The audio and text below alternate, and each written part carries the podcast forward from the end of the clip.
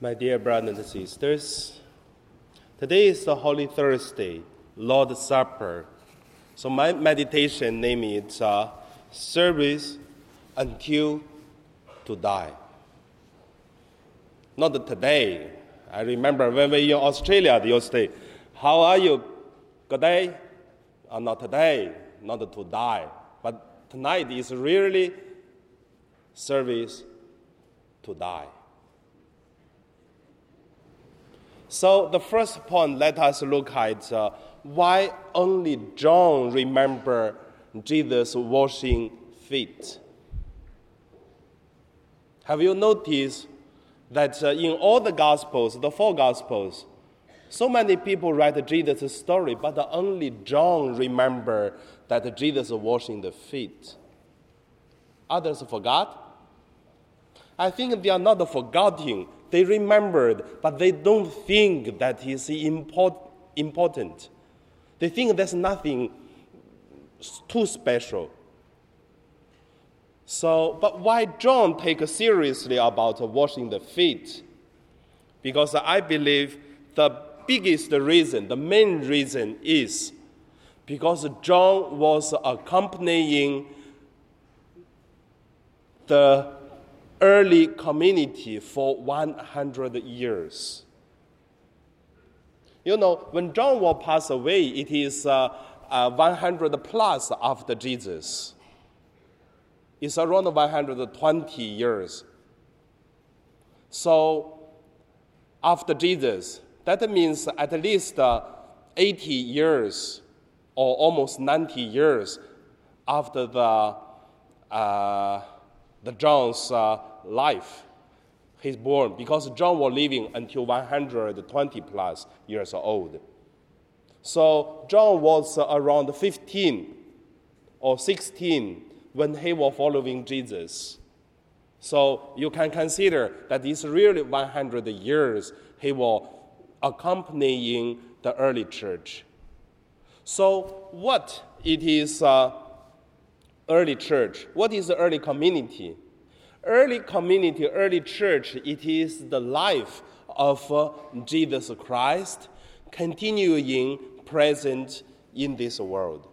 Because when Jesus' resurrection, the ascension of Jesus happened, they cannot see Jesus anymore, but they saw, they experienced that's a Jesus community. That's why the early church, it is the life continuingly present in the world.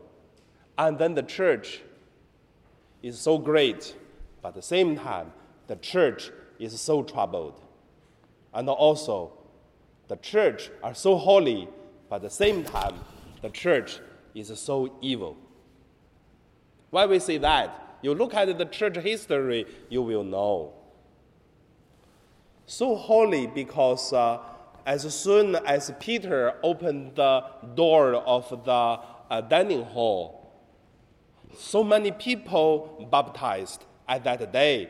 In the Bible, in the Act Apostles, to say there are 3,000 people baptized immediately at that day.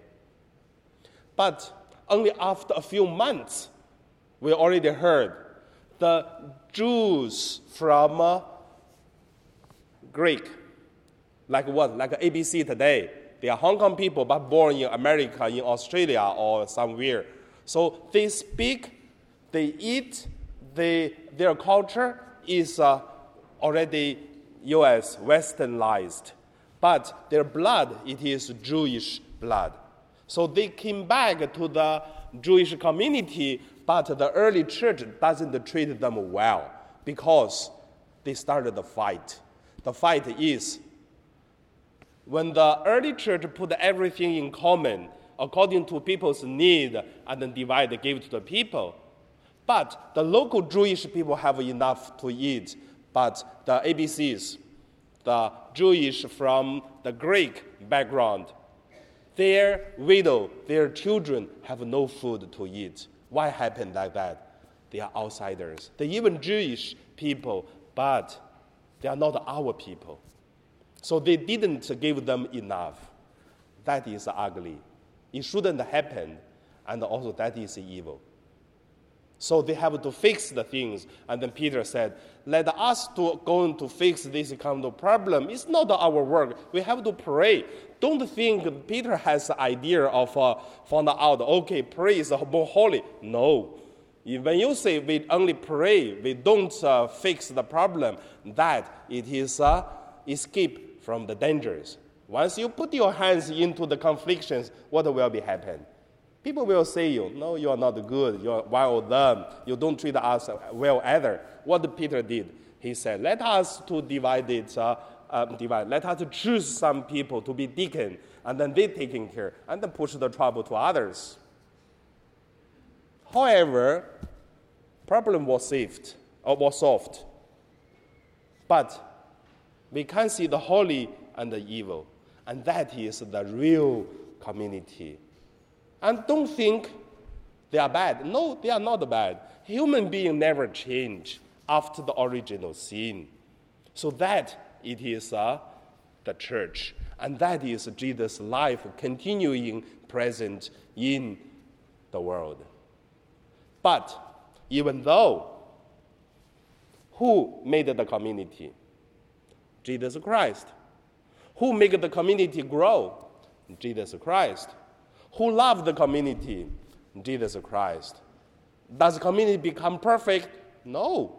Community still struggling, still confliction, still jealous, still treating people differently. Some people closer, some people not close. But Jesus loved them all. That is why St. Paul said to the Romans to say, Jesus loved the people when we are making sins. Not when we are perfect, Jesus loves us. No. What is the service until to die? That it is service until to die. So that's the second point. Let us look at. Uh, service.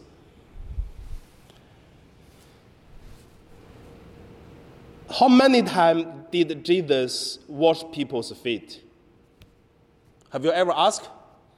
Every year we have a Holy Thursday Lord's Supper celebration, isn't it? Have you never asked how many times Jesus washed feet, others' feet? Guess. I tell you, I don't know. I really don't know because the Bible didn't say how many times. But the possibilities is Jesus probably washed feet only once. Maybe. Why say that? Because you look at the two things, you can find out some reason. First, when Jesus tried to do that, his disciples do not understand what does he do. Means he doesn't do this thing always. And Jesus said, You just follow. You don't understand now, but you will understand later. Could see there's something new for the disciples and for Jesus. Another thing is Peter. It's a very funny guy, Peter. And Peter said, No, you never can wash me, my, wash my feet. Jesus, if you don't well, let me wash your feet, you will have no inheritance with me. And Jesus, Peter said, Oh, Master, please not only my feet, also my head, my body, wash it. Jesus, don't take a bath. But look at that also, you can find out. For Peter, it is also somehow, it shouldn't. But for all this background, we can see, even Jesus maybe not wash, wash once, but Jesus did really, rarely to, to do washing feet of others. So from this on, we could see Jesus said, as the master to wash the feet of the disciples, you should learn the same. And in the church, in the community, in the company, it is the same, I believe. For example, don't talk about the church yet, we talk about the companies. In your company, your CEO and you, who serve whom? You said, Of course, we serve the boss, isn't it? But who is the one left at the last minute? Different, not you. It's your boss. they worry. They have to close the door. At least the one never go to work. You never see the CEO or you never see your manager. You only see it is the you're the first the boss. You are the worker, someone in charge of you. But ab- about them, you don't see them. But I tell you, most of the small business, they work more time than the workers. They care the business more than the workers. And then they do more work than the hired workers. That's the fact. Same, I would say, in the parish. So who care parish more? Of course, parish priest. So I tell you, not easy. But why that uh, the priest all this do more to the church? I believe not because of the personalities. No one wanted to work more. But same time, even you work and then the people still say this or that. You know, not easy, but people still do more. Why?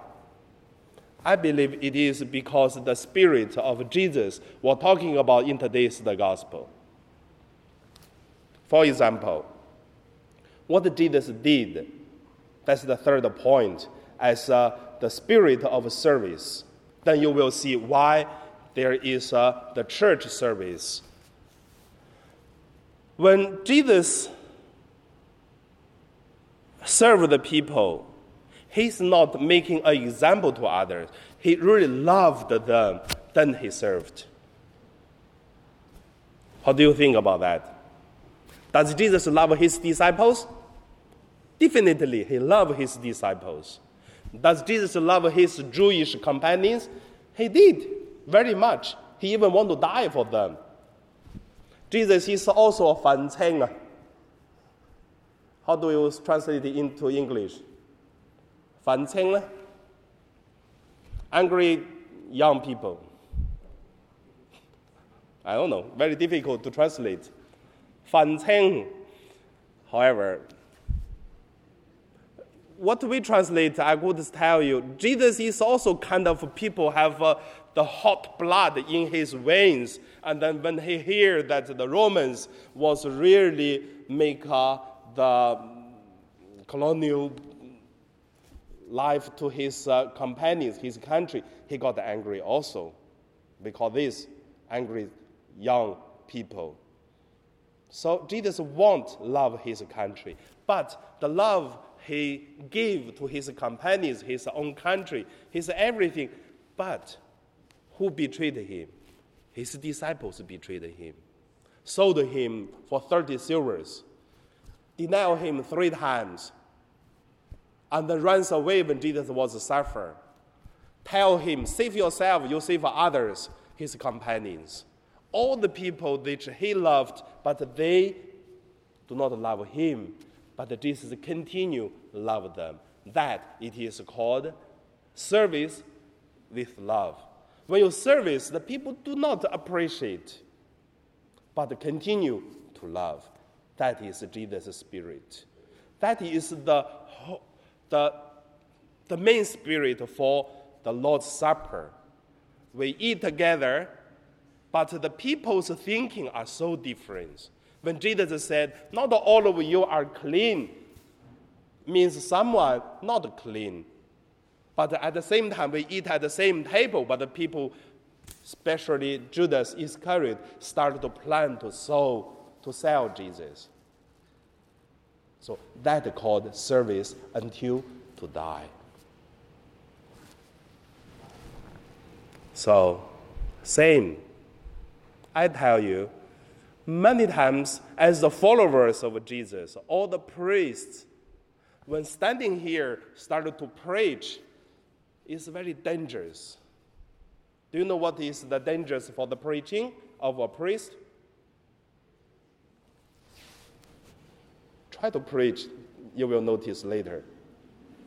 Why I say that? Because once you preach, you try to say something meaningful, something good, encouraging people to do the same, but doesn't mean that he is a perfect person. What I told you, I try my best to do, I could. But doesn't mean I make it already. But I still need to tell you, that is dangerous. You can challenge me easily. Che, look at that priest, only saying but never do. Once the priest does something, people say, Che, look at that priest. He does this kind of things. You should do it another way. Oh, okay, the priest is going to follow that way to do it. Another people to say, hey, look at the priest doing this way, should do in that way. I mean, when you're standing here, you're dangerous already, whatever you're going to say or not. If you don't say anything, you're more in danger. People are going to say, look at this priest, never say anything, never do anything. We have to pay a lot of money uh, to pay for his uh, uh, accommodation, food, even internet, everything. What kind of priest that is? I never go to that parish. How do you think? But even though priests still have to love and service. Even you look at the person do not like you, you still need the service that people because that it is the life of Jesus. Jesus served the people who betrayed him, and Jesus served the people who do not love him. He continued serve. That it is the Last Supper was happened. So, I know my sharing, I just want to give you some characters, which is uh, serve with this kind of things is the best way. I clearly tell you now, I'm trying. That means I can make it, but I know it's good to do it this way. Let's work together, huh? First, service should have patience. No patient, even you serve, make more angers come back. So patient very important. Second, serve with uh, forgiveness. Because when you serve, doesn't mean the people appreciate. That's why they may not uh, show to you that you did good. You have to forgive them. If you don't forgive them, it will serve with anger. Love them with uh, your superpower to hate it. And also, serve need, that is the most difficult part. Serve need tear, but swallow inside. Don't show outside. One day, if you see Father Joseph tear out, that means swallow too much, it's out. Cannot swallow anymore. And also, service without, uh, uh, no, we should say this service with uh, respect. I mean, that's the last thing, but the most important thing. You love people doesn't mean you have to force people to accept what you think are correct, but the others do not. Respect, very important. Don't uh, try to make others shame, even you love them. Okay, that's all I want to say. I still want to say I try my best to do what I said. If I cannot, so what I can do. Okay, so let all pray together, holding hands together to service that uh, the spirit of Jesus and service God's community and each other, and also may God protect us from all the dangers of uh, the evils. If there are some confliction happen, don't think who is bad. No. Also, I found out in our parish of St. Joseph, everyone loved the parish. Everyone tried to do in their ways. Even there is sometimes there is some problem, doesn't mean people bad. It is only the out of love, just a quite a different way. But everyone is for the good of the parish. That's why we do not put ourselves into the temptations of the evil spirit. Because today, I'm with you. Today, Father James is with me and with you. In the future, in heaven, we should be together. And then that time, I tell you, whatever the things in your heart, I will know exactly what you are thinking now. If you treat me good, in the future, I know. If you don't treat me good in the future, I will be very clear. How do you think? So we have to love and serve to each other and also forgive to each other. Once we forgive, and God will use the rubbers to erase everything. So probably Father Joseph would not know what you were thinking about. Just the joke. Anyway, just let us uh, to serve and to love, to forgive. That is uh, the Passover starting by this. So tomorrow it will starting by the passion. That is full of the love until death is real, the death. And now we pray.